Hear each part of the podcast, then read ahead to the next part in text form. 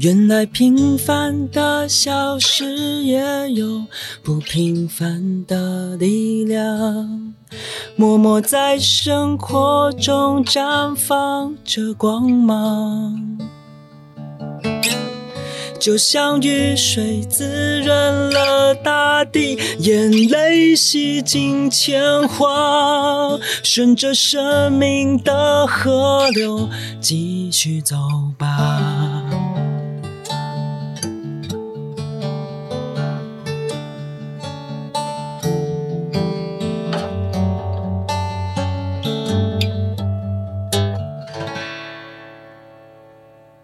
各位听众朋友，大家好，欢迎回到为你点歌，我是海苔熊。刚刚大家听到的是克里夫所唱的这首《路》。在我今天来的路上，这是路上哦，就会看到那个毛毛细雨打在身上，就觉得哦，台北的天气真的是非常的寒冷，然后尤其加上这雨洒下来。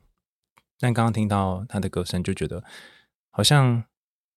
有一种虽然是雨，可是他却。夹杂着温暖的感觉，随着雨滴，然后像光一样，渗透到身体的每一个部分。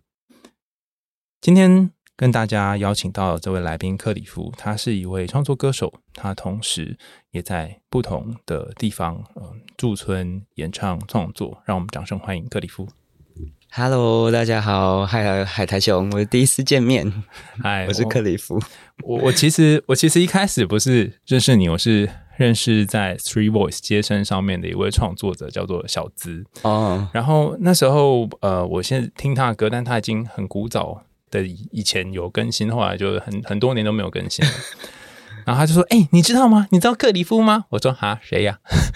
然后我就那时候我就传讯息给你，就说：“哎、那先听你歌，我觉得哇，你的歌好特别哦，就是有一种淡淡的，然后很温柔的陪伴感。”然后就说：“我、哦、什么时候可以访问你？”就你都没有鸟我啊。你有访，你有你有传讯息给我？我传超多讯息给你，有传在 Instagram，可是他 Instagram 不是在挡讯息吗？啊，他挡掉了。对，然后后来隔了一阵子之后，我们的那个录音师雨珍就说：“哎，我有一个朋友哦，哈，他问说，哎，可不可以来上你的节目？”然后绕来绕去绕一圈，哎，发现居然是克里夫。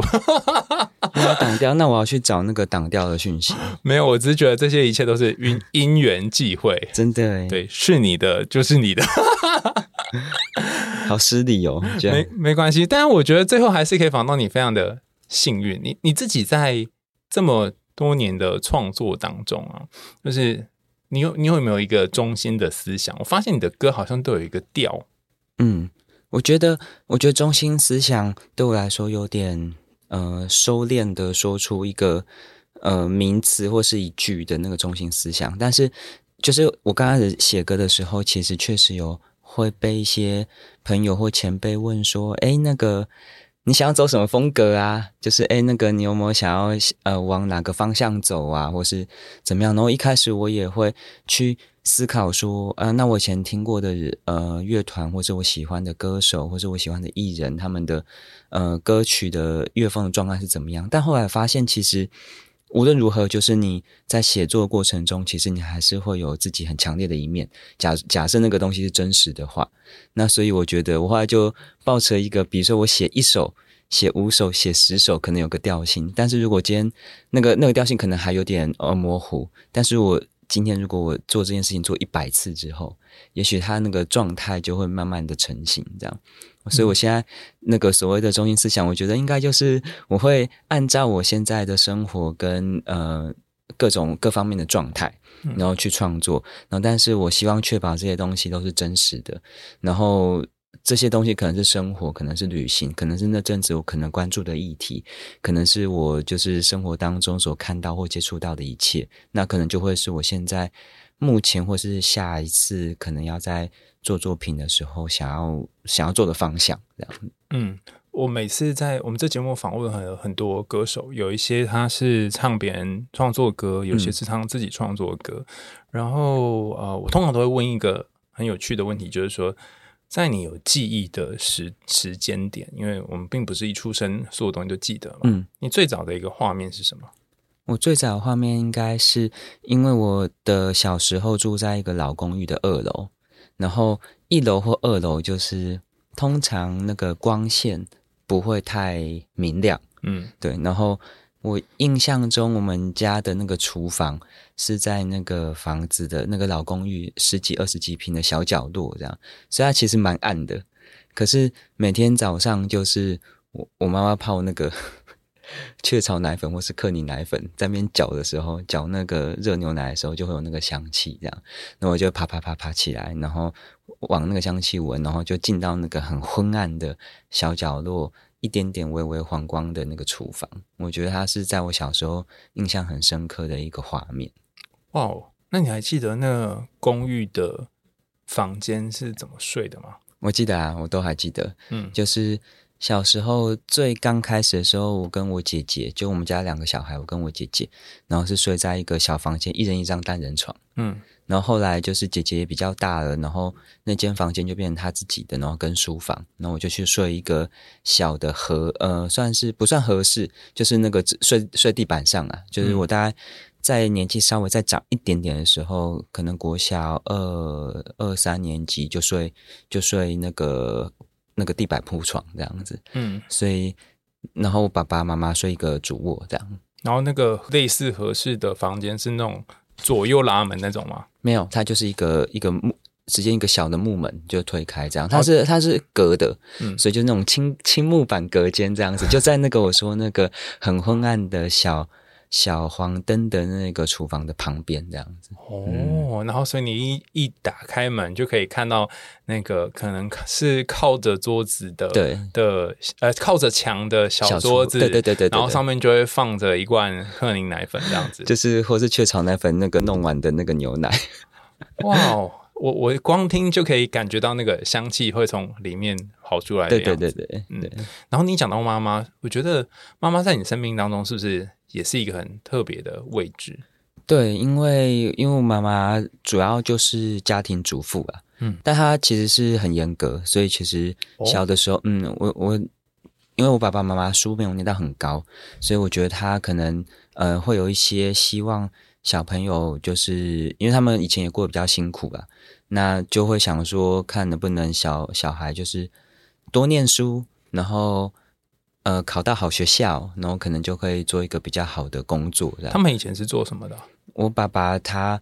呃，我爸爸妈妈是一个渔村的人，就是叫做东石，在嘉义东边的东石头的石，是他们是捕鱼，对，他们是青梅竹马啊。我爸爸妈妈，呃，妈妈那边还好，爸爸那边都是主要都做渔夫的，从阿公那一辈开始。嗯，然后现在东石那边主要就是养殖渔业比较兴盛。所以他们现在最负盛名的就是那个鹅啊，嗯，就他，所以我阿伯阿姆啊、叔叔啊，他们其实都还在破鹅啊为为生这样。那但我爸爸很早就是年轻的时候，他就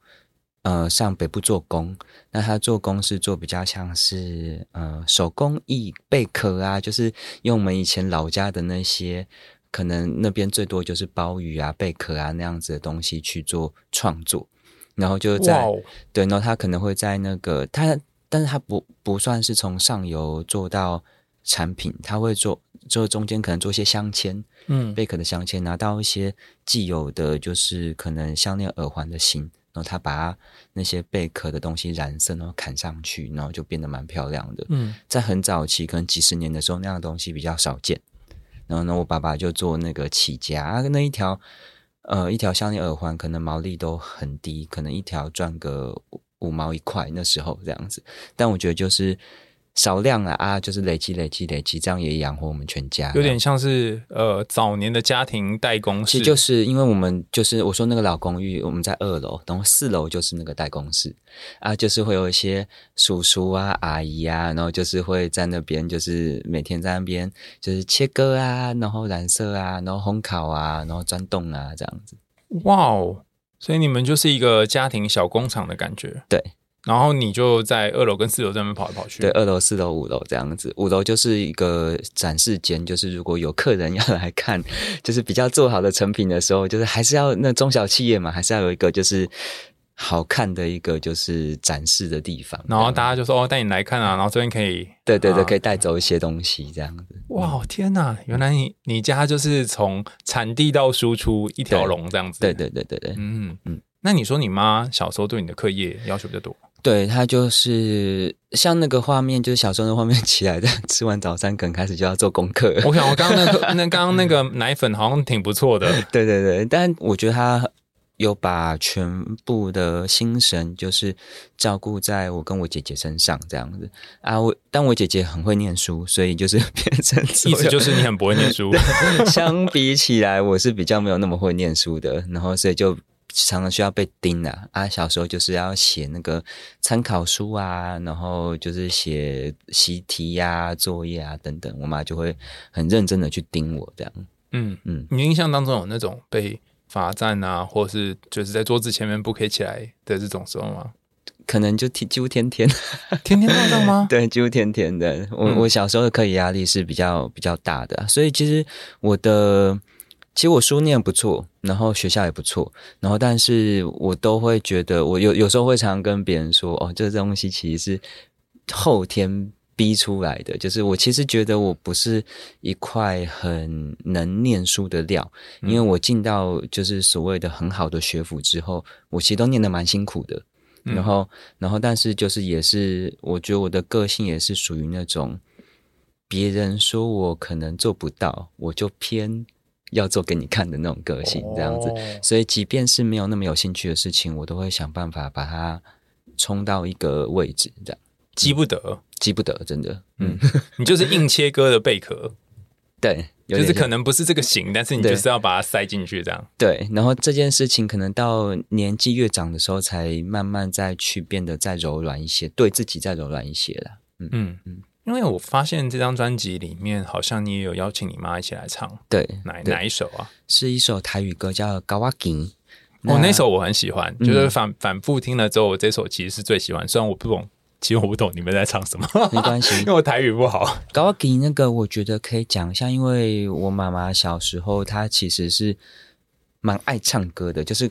那个看电视，然后唱一些以前那种台语老歌，江蕙啊，什么其他詹嘛，什么双人枕头啊那种，他就一起哼一起哼，然后大家都说他的歌声很好。我觉得我应该是有遗传到我妈妈那边。那呃，所以他以前也会唱一些台语童谣。那白露丝就是那个高瓦吉里面那个北林西卡蹦迪，他就是我最早听，其实是听到他唱，嗯。那其实那时候也没多想，就开始创作、开始写歌的时候，有发现有蛮多的种子都是小时候的种子在慢慢发芽长出来的。这样，我觉得其实很多很多时候都是这样子，就我们的历程都跟我们成长背景很有关，在某个时刻才会意识到。那所以在做高瓦吉的时候，其实我呃原本也想要做一些声音采集、环境音等等的。嗯、那我觉得它比较特别的地方是。高瓦吉那首歌，就后来就呃舍弃掉了一些环境音，然后用一些呃电吉他的音效去做出像是在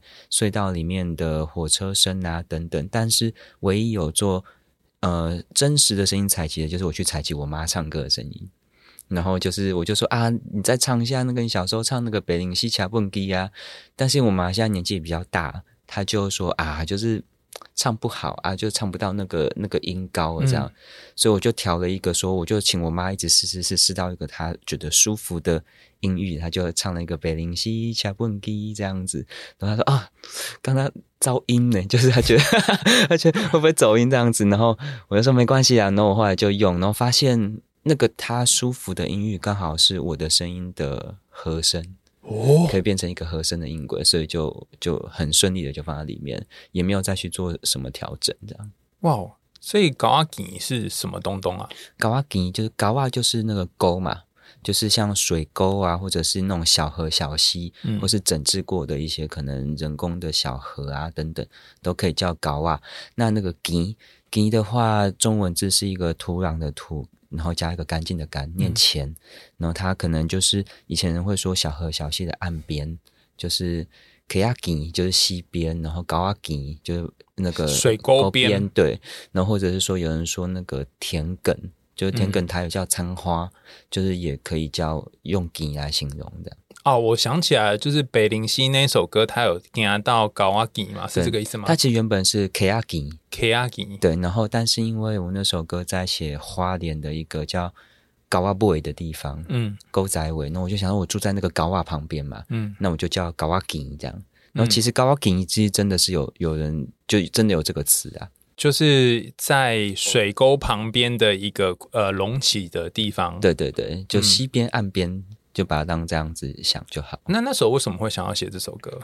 因为那时候我在。刚好住那里，对，然后那时候其实是我去高阿布那个地方做一个小的，算是小的展览。嗯，然后那个展览它其实是邀不同领域的艺术家，然后策展人他请我去是想要做声音采集。嗯，那因为高阿布那边它它那条高瓦其实它真的名字叫红毛溪，嗯，红色的红红毛。红毛城的那个红毛啊，oh. 对，然后红毛溪它其实很特别。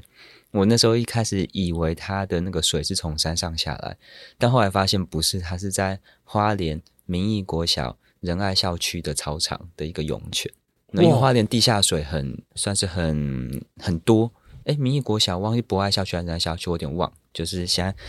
回去再找找，但是在民意国小某一个分校校区的那个操场，我还去找那个地方的啊，就是那个地方现在有点干了，但是它是又变成地下水，然后流流流到一个某这个地方出来，下去又上来，对，下去又上来，就变成一条小溪。哇，对，然后就是特别哦，对，然后那条高瓦的那个那一带叫高瓦布，它其实就在现在东大门夜市前面几个街区。可能有就是中正路、中山路，然后呃福建街啊、什么民意啊、南京等等那那一带，都算是老一辈人说是高瓦布，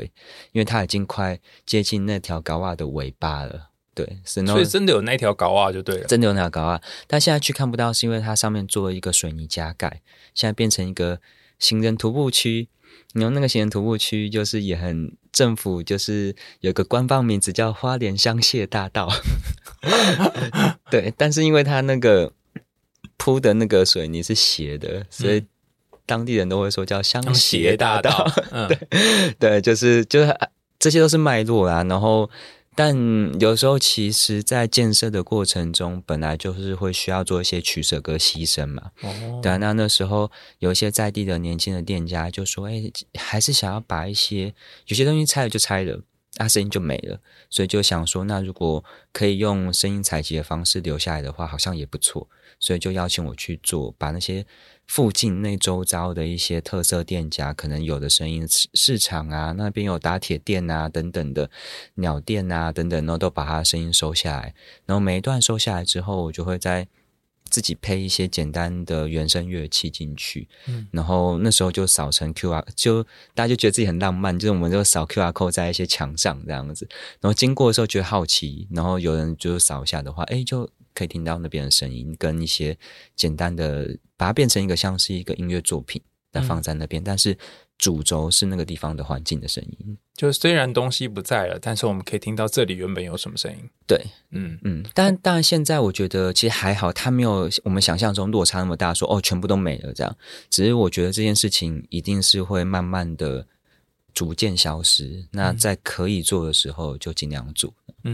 其实我第一次听到克里夫你的那个 Three Boys 的时候，还不太知道你的，嗯、呃，你里面真的作品非常多，有几段作品，我觉得应该这样说，就不知道你在录三小，因为 因为就是呃，这声音对不，对？对对，整段都是声音，然后他也没有。它也没有歌曲，就是通通的声音，可是人讲话的声音，对，可能就是一段很嘈杂的声音，可能就是、嗯、呃录音的声音或什么非常非常多。然后我说、嗯、哈，这是在做什么？对。然后后来你这么一说，才说哦，原来这是声音采集。对，因为海苔熊应该是可能有听到有一个可能一直有人说话，那比较吵啊，是在我去一家叫蔡家咸汤圆，嗯，然后。蔡家咸汤圆就真的是蔡家咸汤圆，我就要去吃咸汤圆，然后我就去店里面，然后在那边做，然后点一个干面，然后就是馄饨啊汤圆，然后但是因为那个声音我很有感觉，是因为我收到他那个木门拉起来的时候就啊，然后上面有那个螺旋的那个电声，当当当当，哦的那种，那我就在这样子老店，然后就听到收到那个阿公说啊，不咋过一会啊，八十几岁被。被退休啊，找不到人接啊，这样就滴滴走啊，就就跳没啊，打钢龙就跳没啊，什么之类的，就是 录到这些我自己觉得很日常，但是又很可爱的声音，这样子。哇，对对，我然后后来才你这样一说，我才知道，哇，原来这是声音采集，而且这些声音就是不会再出现第二遍，对，嗯，他就只有那那一次。对、嗯，对。如果大家有兴趣，我们刚刚讲的话，也可以去听呃克里夫最呃在 Street Voice 上面的各式各样不同的录音，你会觉得好有趣哦。就是它有一点像是拼盘一样，在歌曲之间就夹杂了这些各种不同的环境音。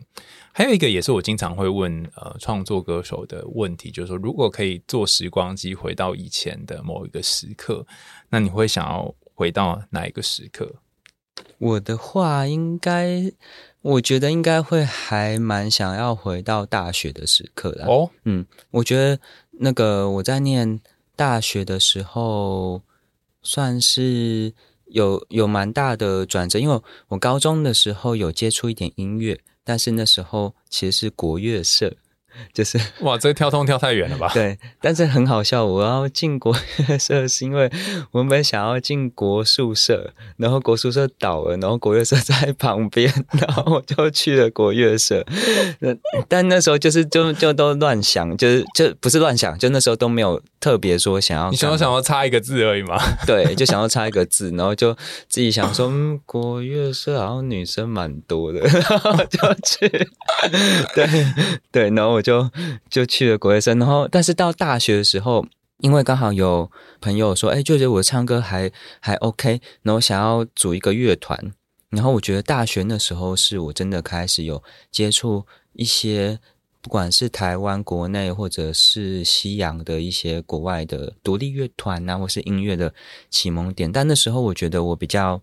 不认真呐、就是我没有很很很把这个当一回事这样子，然后我都是呃乱听啊，然后乱唱啊，然后等等。我觉得那时候如果我觉得我再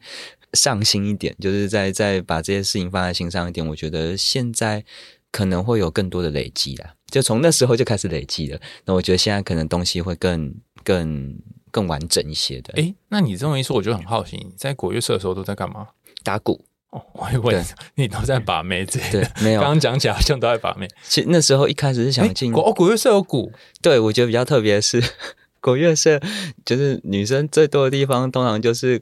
拉胡琴或者是吹管乐器的地方。然后那时候就想要去 拉胡琴，然后结果胡琴因为人太多了，然后学长都没办法教我，然后刚好旁边有打击部。打击部就是敲敲打打嘛，打锣啊，就是什么鼓啊等等的，然后大家可能觉得很无聊，然后都收不到人，然后就我就我就去打鼓了，这样。哦，好好难想象，你现在弹吉他，就以前是打鼓的。对，但国乐的鼓其实跟我们想象中的鼓又有点不太一样，它比较如果可能像是正头啊，或是。庙会啊，那种鼓跟国乐的鼓稍微比较接近一些，但是国乐后来交响化，就是国乐团出去的时候也会有一些西洋乐器，对对对，木琴、铁琴等等那些，那些我还是有一些简单的接触。嗯，那我觉得其实也蛮好的，因为它对我的节奏感无形之中有一些帮助。哦，嗯，所以。虽然是打鼓，看起来有点略远，但是也算是奠定了一点基础，这样子。对，我觉得节奏感的基础毕竟还是在，它还是要就是在拍子上面嘛，然后还是要有轻重啊。那我觉得这跟其实后来在弹吉他的话，其实我觉得某一部分其实都还是可以接轨。我觉得克里夫这经验也蛮好，就是没有什么是冤枉路啦，就是你你已经走过了，反正每一条路或是每一个脚步是都有它的意义所在。对啊。但刚刚本来本来说以为你进国乐社可能会有恋情，那你在这段时间创作路上有遇过什么样的感情或者是朋友是让你印象深刻的吗？我觉得刚好可以可以连到说大学组乐团那个部分呢，因为我觉得反而不是真的要，恋爱没什么感觉。恋爱我觉得也有，但是如果真的要说很很深刻的话，我觉得像那时候说我大学进去的时候，有一个有朋友说，哎，觉得唱歌不错，然后可以组一个乐团等等。然后其实我们现在跟我跟那位朋友也比较少联系的，因为他有自己的家庭啊、生活等等。但我记得印象很深刻是，他是一个吉他手。然后他就找我组了一个乐团，这样在大学的时候，然后其实都只是翻唱啊，唱就是我记得最早还有什么什么五月天啊，就 cover 的一些歌，唱这些自由啊等等的这样的歌。然后呢，然后我们我记得我我真的很多事情是后来才知道的，我我后来才知道，我们那时候就是要进一个社团，然后那个社团是摇滚摇滚乐社，大家其实都是要缴社费的。然后，但是他知道，因为我其实高三就算是有在外面打工，就是供应自己这样子，他就可能觉得我可能经济上面比较比较辛苦，他其实是默默的把那个社费五百块帮我付掉。这件事情居然是四年之后才知道，就是我们大学要毕业了。他是一个，就是呃，我觉得为善。不欲人知，但是他又默默的，就是帮助了我很多事情的人。然后我后来开始学吉他的第一把吉他也是他借我的，甚至有一次我骑他的机车不小心摔坏，他也没有责备过我这样。然后我当然就是慢慢的把他钱付完，修车钱这样分期付完这样。后来我发现他真的是一个很暖心的，而且就是那个 为善不欲人知，而且他是一个很正直的人。他跟我说过就是。勿以善小而不为，勿以恶小而为之，就是一个朋友，感觉是从《论语》里面跳出来的人。对，但是他其实是一个蛮强的，就是，但就是你知道我说那个，虽然这样讲有点有点惭愧，就是那个，就是我们那时候有戏学会，嗯，戏学会在我们那时候戏学会在地下室。然后地下室，你知道那种就是超多垃圾啊，有的没的啊，有时候就会有什么一块钱、两块钱掉在地上这样。所以我们系学会那边有个钵，透明的罐子，就有捡到可能一块钱、两块钱，大家丢进去这样子，然后就干嘛？然后有时候我，因为我是那时候 有时候常常去系学会，然后有一次有一次我买饮料，差了一块钱。那我就想说，啊，哪一块应该没差吧？哪一块应该没差吧？就刚好那次被他看到，他就跟我说：“勿以善小而不为，勿以恶小而为之。”这样子，哇，这句话就是听一语惊醒梦中主。对，就到现在我一辈子来记，那已经不知道可能二十年前的事情了。然后我觉得我很敬佩这个人的为人跟他的善良。然后这件事情他其实应该也不知道这样子。然后但是可能也很难想象说，他可能也很难想象说，就是。二十年前的可能一些举动或是话，其实对我来说有蛮深的影响的。嗯，哇，我好难，好难想象，我也真的好难想象，这个已经隔了这么多年的人，嗯、然后到现在你，有点像是在你记忆里面刻了一个很深的印记这样。对啊，看到这个问题的时候，我就在突然第一时间想到，居然是这个，我觉得也蛮蛮有趣的。嗯，我以为这个会出现在你之后创作的任何路上有一些影响吗？其实我觉得有，其实我觉得，呃，现在在这个阶段，我觉得就还是尽量做自己觉得能力可及，然后尽力做到的事情。然后中间，我觉得他，嗯，这些我一路上遇到的这些人，其实我觉得我算蛮幸运的，就是遇到的，但我自己也会做筛选。但我觉得遇到的不管是人事物也好，我觉得我都还是可以去呃学习到一些我觉得很值得留下的部分。不管是像比如说刚刚那种呃默默做一些替你做一些事情，但是他也没有就是要跟你说，哎、我帮你怎样怎样哦，这样就这件事情，我居然到毕业了才知道这样这样子的，就是行为或者是想法，我觉得在我现在。做人做事上面，其实有的时候我都还是会想说，哎，能力可及，其实我搞不好也可以这样。你可以帮忙别人，对。然后我是不是可以有也用音乐，然后来做这样的事情？然后或者是说我很多时候我在音乐里面埋了很多隐喻，但是我也没有特别想要说这样 我本来想问你说像哪里，然后你就说我没有特别想要说。哦、可以啊，可以可以。这个的话，这个的话，其实有一首歌，其实因为我专辑里面有一首歌刚好在写移工，哦。然后其实这首歌里面有用了一些隐喻的声音的采集，但是他这样其实哪一首啊？在十一首是吹过岛屿的风带着我回家。嗯，他其实是刚好有一次在录这首歌的时候的 demo 工作带的时候，然后家里外面附近在施工，就有把那个施工的声音录进去。这样我一开始觉得很很吵的，但录进去之后再回放，突然听起来很像那个。铁轨的声音，就可能可能可能可能就是那种就是机具在在在运作的声音，我就觉得这是已经是一个转化了。然后我突然又想到，因为我在写移工的议题，然后又想到移工都会被大家有个刻板印象，说移工的四大职业可能就是做建筑、做愚工、做看护或者做作业员等等的这样比较高风险、高危险的职业，那是不是这也是我们的对他们的刻板印象？然后我就从我就后来垫了很多，把那些那时候不小心收到的建筑工地的声音放在里头。一方面在代表的是回家，一方面在代表的是就是他们就是就是被我们归类成啊，就是做建筑做各式各样的声音，但那都是来自于我们的刻板印象。而且你刚刚说那个像铁路的声音，就是真的很像是他们要回家的那个声音。对对，对，所以我就是买了两个隐喻的意象在里头，这样。哦，那你。这一张专辑，其实我听呃录音师雨珍说，你在呃做的时候，好像是前前两年，前两年就已经我在博客来可以买到了，嗯、然后那时候还做了把那些种子啊放在那个专辑的里面嘛，嗯，嗯，那到现在也也有一段时间，你在制作专辑的时候有遇过？就整个这样做下来，遇到什么样的辛苦嘛？因为做一张专辑非常的辛苦，每一个歌手都告诉我说啊，要再做一次就不要了。嗯，我觉得独立制作跟其实我觉得不管是公司投资的作品跟独立制作都有各自的辛苦哦。对啊，然后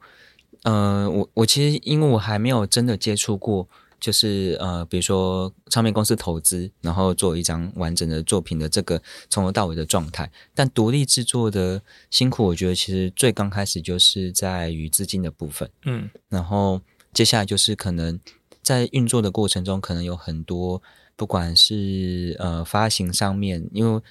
独立制作你还是需要代理发行嘛。假设需要做上到一些唱片行实体，或者是上到一些可能串流平台。还是要有需要有些代理，然后合约的部分，然后跟我这张遇到最大的挑战是，我里面收十二首歌，然后但是那时候十二首歌我都计划，原本的计划是都给不同的制作人跟乐手去做，所以十二首歌像是十二个专案的概念，那最后可能没有到那么夸张，但是大概里面也包含了有四五位制作人，然后几十位乐手。很多位的混音师跟各式各样的处理声音的人，这样，所以我大概还是几乎是十二首歌是十二首专案，所以每一首歌的时候，我都要跟那一首歌所有的合作的伙伴再重新磨合一次。然后我觉得，呃，有时候工作上面磨合，其实最困难的是人，就是人跟、嗯、所以你你一次进行十二首哦？有些歌是同时进行，有些歌因为如果一次做完一首再换下一首的话，可能我来不及。可能可能要做个五年吧，哦，对，但是有些歌势必得同时进行。那尤其是在同时进行，比如说同时进行两首或三首，但是三首都要面对不同的工作团队的时候，其实那个呃心理的负荷跟消耗有时候是很很大的。嗯，然后你也不可能，其实确实，我觉得在所有的伙伴几乎都是呃算是合作算是顺畅，但是毕竟是作品嘛，作品比如说我自己又是身兼。呃，制作统筹，然后制作发想，然后写歌写曲的人自己也编曲，然后自己也当制作，然后甚至是自己编工作带等等的，所以所有的状态，然后还有像设计也是有涉猎，专辑的装帧那些也都是我跟设计师一起讨论出来。那每一次的讨论就会有每一次的呃需要。磨合的地方，甚至是需要有一些可能会面临到有一些小小的紧张跟冲突的地方，这样子，每一个环节都会遇到。对我来说，每一个环节都很挑战的。诶，那既然你刚就是说你每一个地方都涉猎的话，那你干嘛不就一条龙自己做就好了嘞？这张算是一条龙自己做啊，但是很多部分其实我觉得，比如说。好，我这首歌里面要有电吉他，可是我电吉他可能没有弹的那么好哦，那我就会是必须要找一个电吉他手来进来，然后他必须来帮你弹电吉他。对，但是这个他要弹的东西，那就是我们就会先讨论过。然后他要怎呈现怎么样的状态，怎么样的氛围等等的，但他也不可能就直接跟你卷那个电吉他，你们两个弹的状态要讨论完之后，然后弹，然后他要怎么诠释什么，又会是一个困难。对，那这只是一把电吉他而已，如果又有一个钢琴，有一个什么，就会非常非常麻烦。对，然后每一个乐器我都会直接对这样。哇，wow, 然后这个再扩及，如果又有专辑的封面，然后呃什么呃排版什么那些，就会每一个每一个都会很头大。对，然后在这一张的话，我觉得我呃算是特别特别去听的是声响的部分，就是声音聆听的部分。就是这张专辑的话，不管是它里面有多少的乐器进来，就是我都会去对所有的呃和声，嗯，对。那这是其中呃某一某一首歌的呃一位制作人叫清盛，他是现在是安普的吉他手，然后他是跟我，他曾经跟我说，哎。我写的写的不错，但 songwriting 不行。songwriting 是什么？就是对我就想，我就哈这样。然后后来我慢慢意识到说，因为他是国外，就是受过很正统、很很很有非常有系统的，就是音乐学院的训练的。我后来意识到说，是一首歌，其实在写歌、写完词曲的时候。如果你是一个尽责创作人，你不能就这样就算了。就所有的歌，在它成型之后，你都要去听它每一个音、每一个细节的和声，是不是真的完全符合你所想要的状态？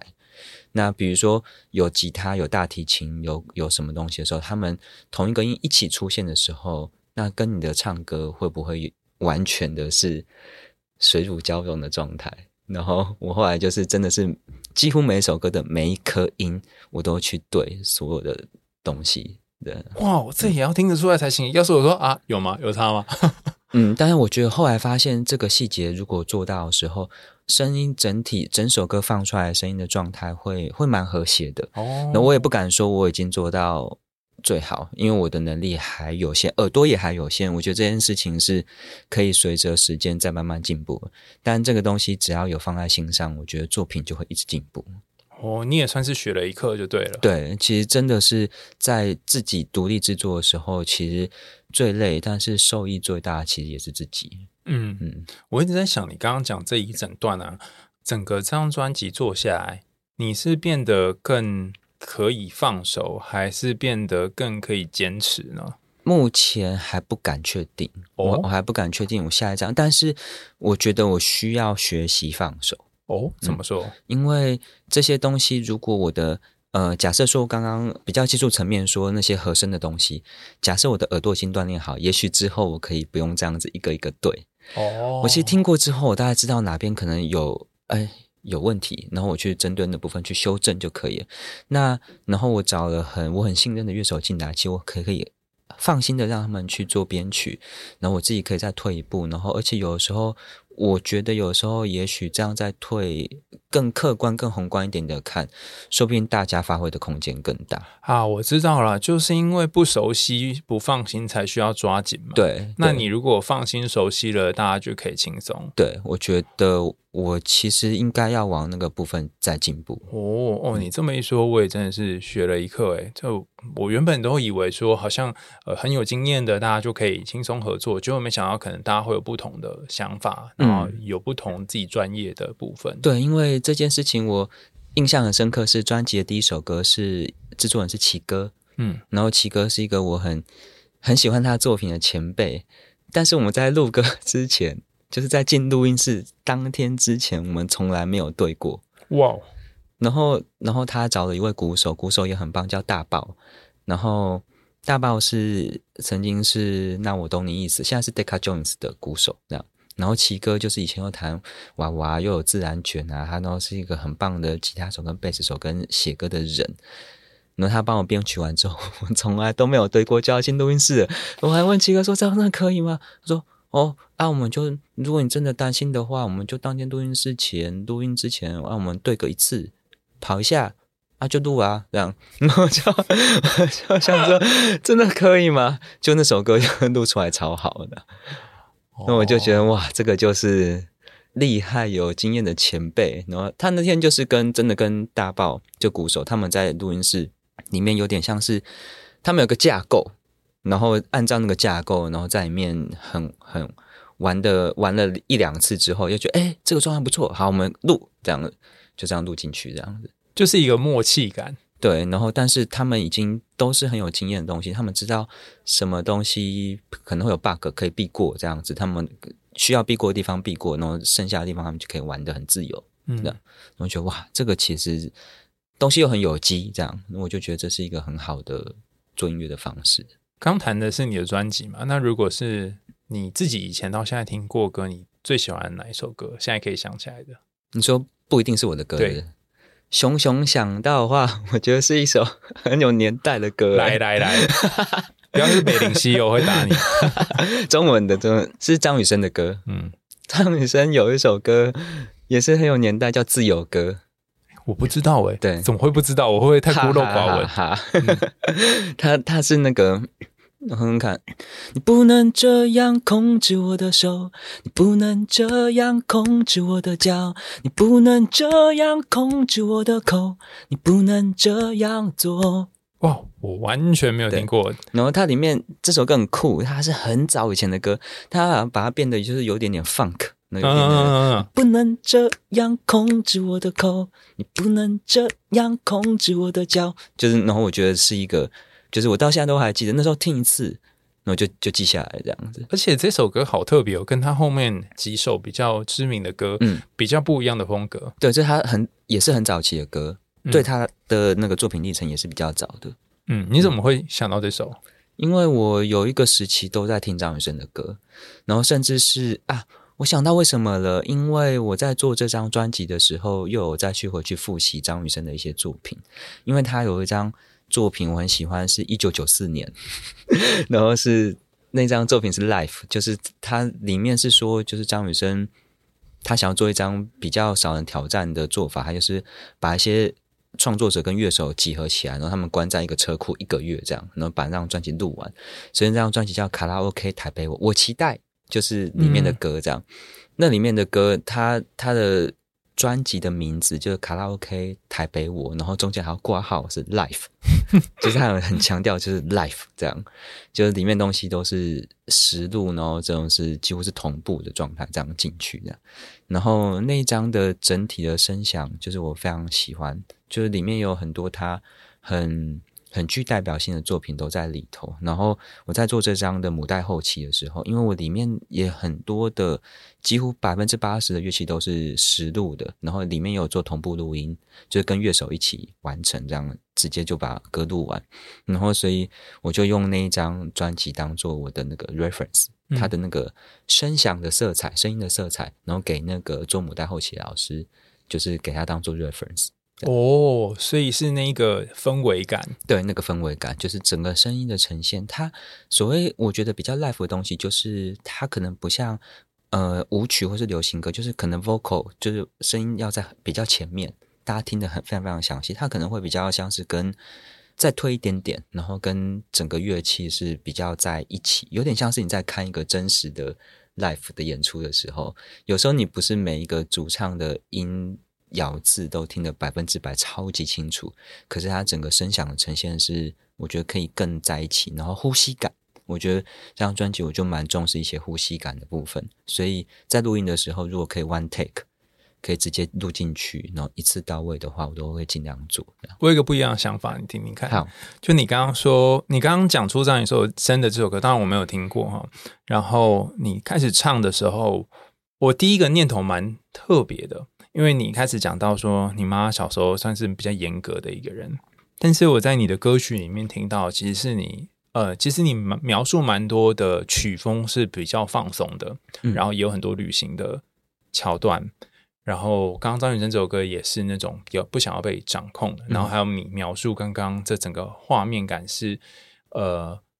比较不是那种很精细的，你希望有一点自然的感觉，嗯，所以整体上我觉得会不会你想象的好日子是不要那么被管控的，嗯，被拘束的，嗯，然后被限制的，嗯，我觉得他可能也算是我在成长中过程中的叛逆嘛，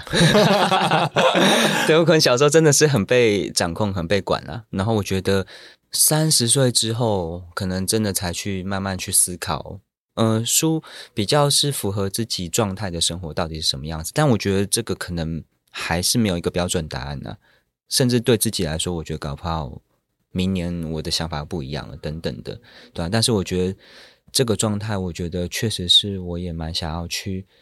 去学习的的的的的地地方。就是，哎，我可能是真的是我常会。需要提醒自己说，要让自己再松一点，甚至就是在做这张专辑的时候，也被很多制作人说、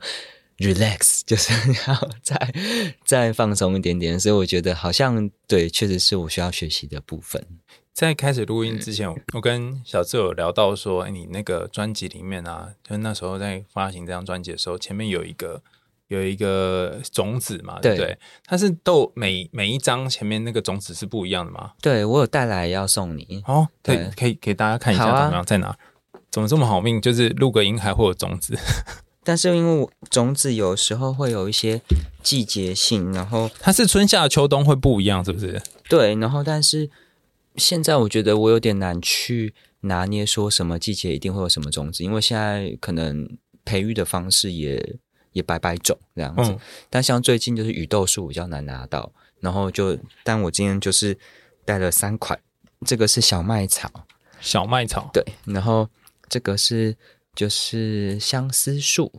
哦，红色是相思树，我一直以为是红豆诶。对，就红就也会叫红豆树啦，哦、对，红豆树相思，但是它不是那个吃的那个红豆。然后这个是我今天有带一个比较特别，是彼岸花。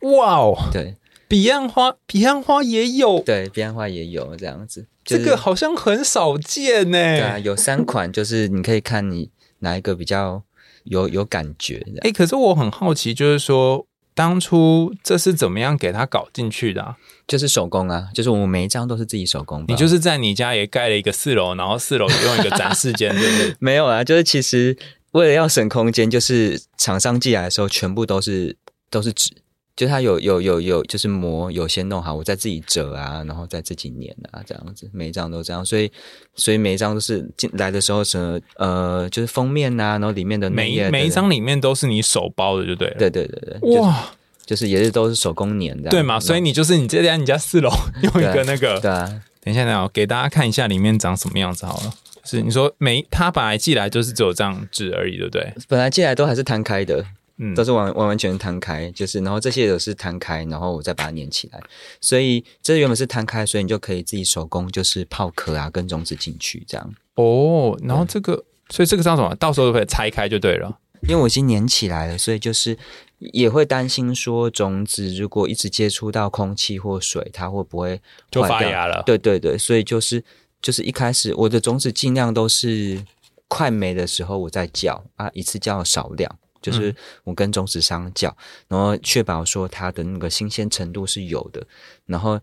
进来之后，然后如果我那时候比如说出去演出的时候需要带个十张出去，我就赶快前一天包个十张这样子。然后粘起来之后，里面可能会有一批量啊。如果大家想要种的时候不会想要一次全种的话，像后面有那个就是十小的十字，可以按照那个割开，对，然后割开之后你就可以取个一两颗啊，两三颗出来种。哦，然后你你当初就是他本来给你两片嘛，这个这个纸，它原本是它原本是那个一张，然后再折起来。哦，对，然后等于种子你另外放，对，然后泡壳泡壳要先粘，然后种子进去，再把它盖起来粘起来。哦，真的很搞刚哎。那时候为什么会想要这个好日子种植计划？这个就是厉害的设计师发想的，嗯、就是那时候跟设计师，其实我觉得设计师也是很很。很挺我啦，就是他，呃，我们在合作的过程中，其实他至少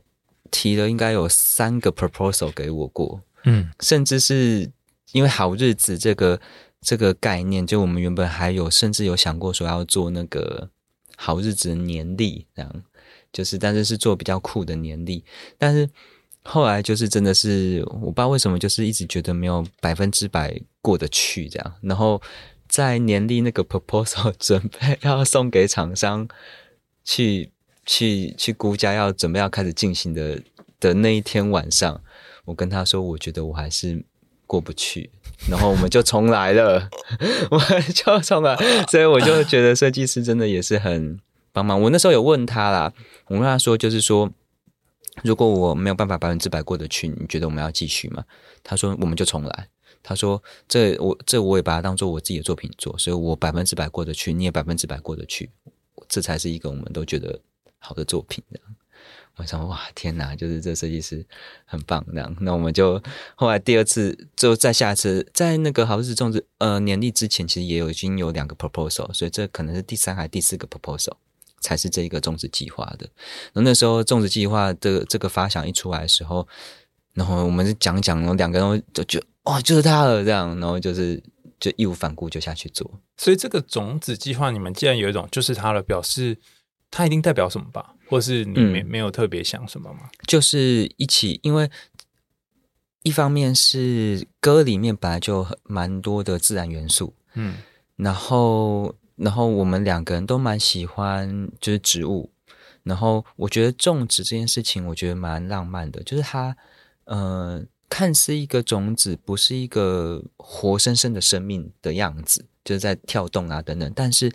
当你灌浇它，然后照料它，然后它开始发芽，然后再从土里，然后慢慢的长大之后，就是它是一个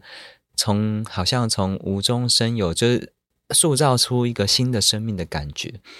然后，假设如果真的有一天，它开花了，或者长出怎么样更茂密的样子，我觉得它就很像是一个开花结果的感觉。那我觉得它象征了一个，我觉得就是历程，它也是一个历程，因为因为中间可能也会经历失败，然后中间可能也会经历死，可能可能光是要发芽就不容易了。对，然后这件事情我觉得就是对我来说就很像是一个投射。对，在这张专辑里面也是一样。嗯，投射什么意思？就是就是日好日子，就是日子里面就是会有很多的失败，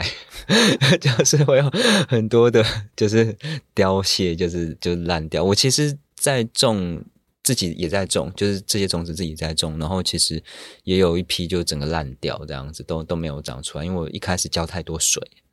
死光光这样子，嗯、对，然后给太多或给太少，对对对 对。然后我觉得哇，原来种植这件事情也是一个学习耶，然后而且很像是一个修行，对，就是你怎么照料它，你怎么对待它，也许它就是也会给你相对应的，就是陪伴跟就是回报。嗯，就溺爱跟忽视好像都不行，对。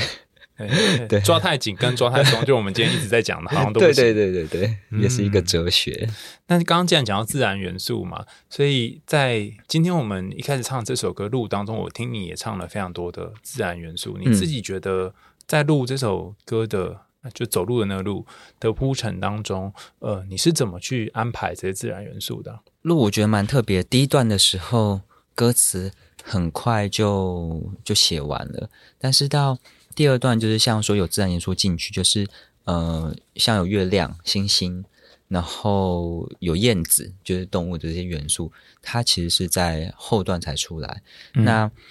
第一段的话，我可能只是蛮蛮自己的一些就是表述，就是去理解说，其实平凡的生活中有很多不平凡的力量。但是，嗯、呃，我记得有一次。第二段的那个月亮啊，我觉得印象很特别。就是我有一次在花莲驻村，嗯，在寿丰，那寿丰附近有一个梯田山民宿，然后很美，嗯，然后我刚好那时候有朋友在那边当管家，他就邀我，有时候邀我上去坐坐。那时候他们的民宿请了一个小女生当帮手，很酷哦，她才十六、十七岁，但是她念的是非体制的学校，是华德福，嗯，那华德福都会要他们写日记。而且他们日记还有两两本，一本是真的很私人的，一本是我不知道是批改的。对对，我不知道是每一个分校都这样做啊。就是那个妹妹说她的她的教室是这样子，然后她就给我看她那个可以给大家看的那个日记，里面有一篇叫做《月亮圆满》的。她说：“哇，今天早在十十六十七岁妹妹今天看到月亮，就是她就看着月亮，突然有一个省思，她觉得。”我们我觉得我可能就说哦，月亮好圆，为什么？他说今天的月亮圆满的。我忘了他还有画一个画插画这样子，而且月亮圆满的。我突然觉得那个月亮圆满的这件事情对我来说很触动我。嗯，然后我就觉得哇，真的月亮就是它有满的时候，也有阴晴圆缺，有缺角的时候。但就是就是今天今天的月亮，我我忘记那天他那个画是不是满月，但他就写月亮圆满的这样。嗯，对，然后所以我一开始那个阴晴圆缺是从这个发想开始的，是不是？就是就算有有有一些缺憾，其实还是圆满的，因为就是在那些它只被遮住，但实际上它还是圆满的。哦，对耶，因为我们从地球上面看，它虽然缺缺了一角，但那颗月球并没有变少嘛。对啊，对啊，对啊。然后我就从 从那个那个妹妹提点了我一个 idea，然后我开始切入第二段的歌词，这样。嗯，然后后来一直到燕子那边，就是又是这几年，就是这首歌写好久，然后又是后来又遇到一个书店的经营者，然后他跟我说，哇，就是他想要推荐我看《燕子》这本书。哦，我知道那本我也有看。对，然后因为 那我原本以为，因为《燕子》里面有一个主角色叫克里夫。对 对，我现在才想起来，对，好久以前看的了。对，然后《燕子》也是很触动我，然后里面我后来看完之后才。才意识到说，原来那个朋友他想要请我看，是不是就是说，因为他里面有提到很深刻，是说，其实就是燕子都会找到回家的路，就就是你可能觉得自己迷路，但其实也许就是你以为自己偏了，但其实呢还是你的路，嗯，就是你绕来绕去，绕来绕去，你还是会在一条自己的路上。那中间经过这些痛苦啊，这些磨难，然后这些缺憾，其实其实都是。就是人间即天堂的一个概念，这样，我觉得燕子那本书里面有提到这件事情，那好像又很呼应那个月亮圆满的这样，所以就慢慢慢慢的把第二段的歌词再琢磨出来。嗯，然后我补充一下，就是燕子应该是朱少林那一本，对对对，他那一本很有名的著作叫做《伤心咖啡店之歌》，然后好像我高中时期看的。因为你应该跟我差不多年纪，然后那时候看觉得说哇，真是惊为天书。后来就看了第二本《燕子》，但是他书的内容非常非常厚，所以就是内容我也忘了差不多。嗯、大家有兴趣可以去找这两本书哈，就是《伤心咖啡店之歌》还有《燕子》，就是天上飞那个燕子。哈、嗯，我你刚刚这解释一轮之后，我才突然可以明了，就是不管你这个人生的路是走的多么歪七八扭，其实你是在走一条你自自己的路。嗯，就怎么样走，你就是会走走出一个自己的方向来。对啊，嗯，就是只要慢慢走也好，快快走也好。这样。那最后我想问你说，如果有些人他也跟你一样，呃，可能在求学的过程当中或找工作过程当中，其实家人啊或身边有一些期待，可是一直想要创作，或是一直想要往这条写歌。唱歌的路迈进，不一定身边人都会支持，而且你也知道，做张专辑什么这都非常非常辛苦。嗯，你会给他们什么建议呢？这件有点难，但我觉得其实因为像我是因为毕竟我自己在求学过程中就是没有真的开始创作，有写一点点东西，但是好像现在的观点去看，好像不能算是很完整创作。但是我觉得，如果假设求学的过程中就有，但是可能你又。势必须要有一些现实跟呃家里啊，或是社会的这样的期待。我觉得在现阶段，我觉得重要的事情是，反而是在那一个现阶段去找到自己舒适的状态是什么。比如说，如果你就没有经济能力，然后你一直一心假设啦，假设是还没有经济能力，家里也反对，但是你觉得说你就是要创作，那势必会有很多的冲突。跟拉扯，然后那个拉扯可能又会影响到你，然后你自己又过不开心，然后过不开心，可能又要打工，然后打工又很累，然后又影响到创作。我觉得这样就好像不是一个很很好的方式。嗯，但是如果假设是我的话，我觉得我在那个阶段就是有点想要创作，然后又又被逼着要去工作的时候，我就去工作了。哦、然后，但工作的时候，我还是有留着这个念头在心里。所以我当公司当了七年，然后我才辞工作，然后真的开始创作这样。哇！所以你在工作那个七年时间就很努力的存钱，然后为了要出一张专辑，知道吗？也没有哎、欸，我那时候就完全没有想说要要做这件事情。我以为你是很认真，你刚刚讲的好一副就是哦，我就是为了这个，就也没有。对，就那时候，但我应该说那时候我的那个种子有在里头。然后就是我是先做了工程师第一份工作，我做了四呃快五年，然后在第四年多的时候，我觉得。我想有点改变，然后我就想到，我我以前很很喜欢听歌，很喜欢音乐，甚至以前组过一个，即便是翻唱乐团，很少自己的歌也好，这样，然后把这件事情留着，然后但是那时候也不敢做，然后我还想说。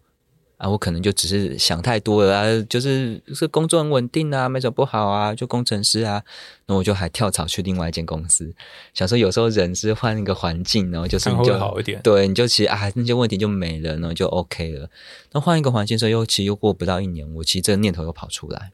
然后这次我就蛮认真的去思考，就是说，嗯，我觉得好像真的可以挑战一件事情，然后。然后义无反顾这样，然后所以第二个第一间公司我做了两年多，然后就真的完全辞掉，完全辞掉之后，我就我就真的开始认真的练起练吉他，然后跟写歌，半年后开始就是演出比较稳定，然后就到现在。哇，你真是破釜沉舟诶，那你都不怕饿死哦？其实我觉得蛮多人都会有点怀疑呀、啊，就是说，哎，你在台湾是不是只光靠演出或什么就可以维生？但我必须得说，就是因为前提是一个，我觉得我算相对幸运，就是我比如说我没有什么那个贷款，没有什么升学就学贷款，然后家里可能没有负债，然后我可能不需要呃每个月就是说要拿一笔钱回家这样子，所以我可能可以先在一个只要顾好我自己的状态下面去做这件事情。那每天都喝空气这样子，我其实应该说，我算是一个本来就算是一个物欲不高的人。哦、嗯，就是物欲并没有到很高，然后我的吃东西或什么也也我不挑食，就是我是一个完全不挑食的人，所以吃东西这件事情来对我来讲也是相对简单，就只要足够营养，不饿到就好。呃，因为又没有负债的问题，所以只要我比如说一场刚开始演出的时候，一场可能就是少少的钱，几百啊、一千啊、两千什么，对我来说都是正的啊。就我就是要想办法这个。正数就累积到一个我足够六千一万一万五过一个月，其实就可以了。这样哇哦天哪！你在我这个一个月光族面前讲这种话，突然说就觉得我一个月花太多钱。不会啊，但这件事情，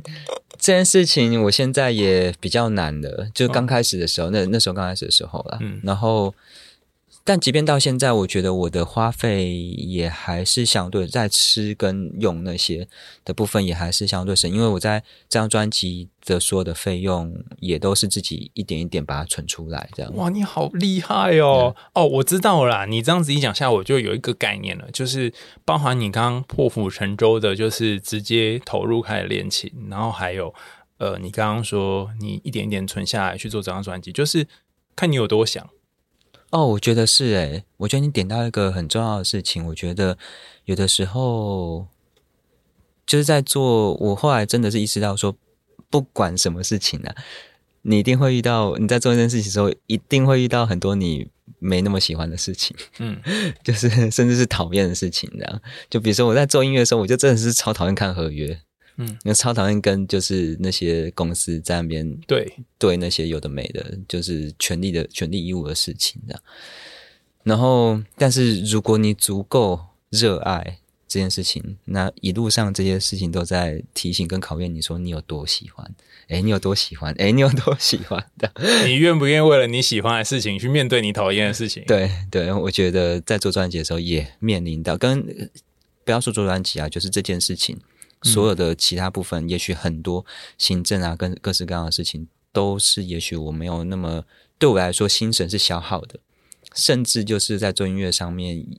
教课，对我来说也是消耗的。嗯，就我也讨我 啊，不能讲超讨厌，就我也是超讨厌教课，没有那么喜欢教课这样子。我就是啊，那个是一个小时，我可以拿来练琴跟写歌这样。当然有时候就是需要钱就赚赚一下。好，我记得之前看到那个呃，吹音乐访问你，里面有一段，他说你说不敢堪称作品完美，但正如好日子这首这个专辑的概念说，现实不会一帆风顺，只要还有亲友音乐陪伴，日日皆是好日。那我想问，最后在节目呃我们要结束之前，你有没有什么想要跟听众朋友说的？嗯，如果是。现阶段，因为我觉得我最近的状态哦，就是我觉得蛮特别，因为我去年跑了一整年的那个专辑宣传，嗯应该不是说一个很不是那个专辑宣传，也不是说一个很完整规划的专辑宣传，因为我也是没有公司，然后自己做嘛，我就是想说，好，我就去年有什么活动，我都觉得都去跑，然后所以我大概算一下，我去年如果含学校讲座或什么有的没的话，大小都加，然后。有费用没有费用或者一些公益的就算进去的话，大概有一百多、一百二左右，一百二十到一百三十场。然后这件事情，哇，也是蛮累的，就是就是也是蛮消耗的。所以相对来说，就是我觉得今年是二零二四年嘛，然后我这个年初我就觉得啊，我还在一个还在一个慢慢回血的状态。嗯，现阶段的话，我觉得我。但已经居然有人开始问我说：“哎，那你下一张专辑就有没有想说什么时候做？”然后我想说：“哇，就是我好像还没有办法这么紧迫，比如说二零二四我就再来做下一张这样子。”然后，因为我可能都还在消化那个前面四年累积的这一张大的东西，对对，所以我觉得像我现在就很意识到说，哦，我最近的状态可能是我还需要休息，还需要回血，然后我还需要，我觉得我其他几个月没有进步了，我不满意这样，然后之类的，我要练琴，我要写歌这样子，就是现在这个阶段就是我我我可以体现的状态，所以我觉得想要跟大家分享重要的是，就是如果意识到。自己现在的状态是怎么样？我觉得是很重要的。嗯嗯嗯，就是我觉得有时候可能还是需要勉强一点啊。比如说工作上面，你就必须得怎样怎样。然后，但是如果如果意识到自己有这个状态，好，我现在就是我就我现在意识到我这个状态，我就会很很斩钉截铁跟他说，嗯，我觉得今年还不会有这样，就再让我累积一下等等的。那我现在学习的是，我比较会比较会拒绝人的，嗯嗯，比较会开始说哦呃，先不要这样子。所以无论如何，我觉得还是蛮需要，不管是生活、工作、创作，或者是各式各样的事情，真的是蛮需要把自己照料好，过得开心的。我觉得其实这件事情蛮重要的，但是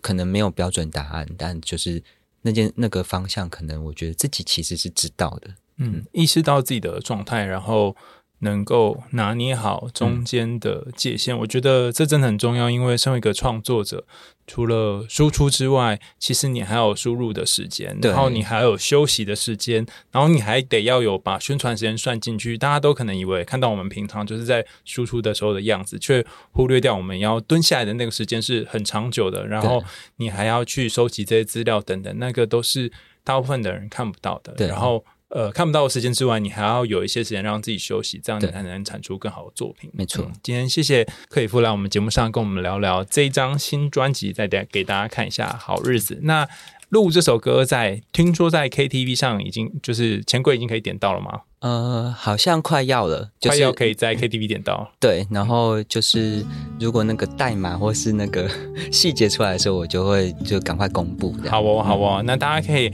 关注 Cliff 的那个 Instagram 或者是他的呃 YouTube 频道，打克里夫 C L I F F 就可以找到了。嗯、那我们为你点歌，就下次见喽，拜拜，拜拜。远方的路有些迷离，灰色的天。小心翼翼，循着脚印，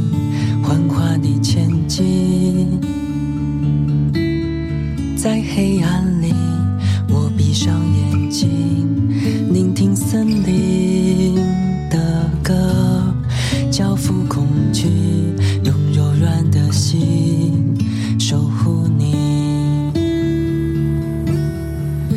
原来平凡的小事也有不平凡的力量，默默在生活中绽放着光芒，就像雨水滋润了大地，眼泪洗净铅华，顺着生命的河流继续走吧。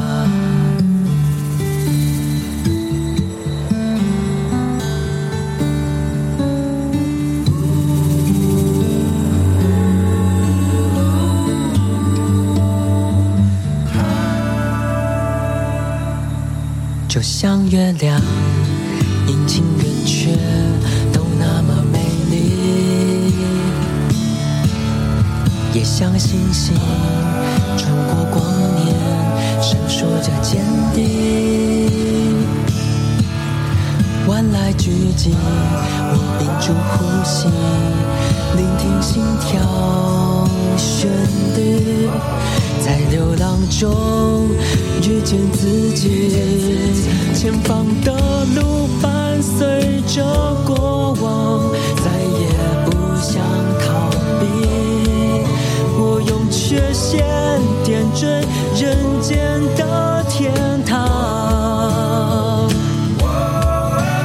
受风雨无情的拍打哪怕支离破碎每一步都踏出真实的向往。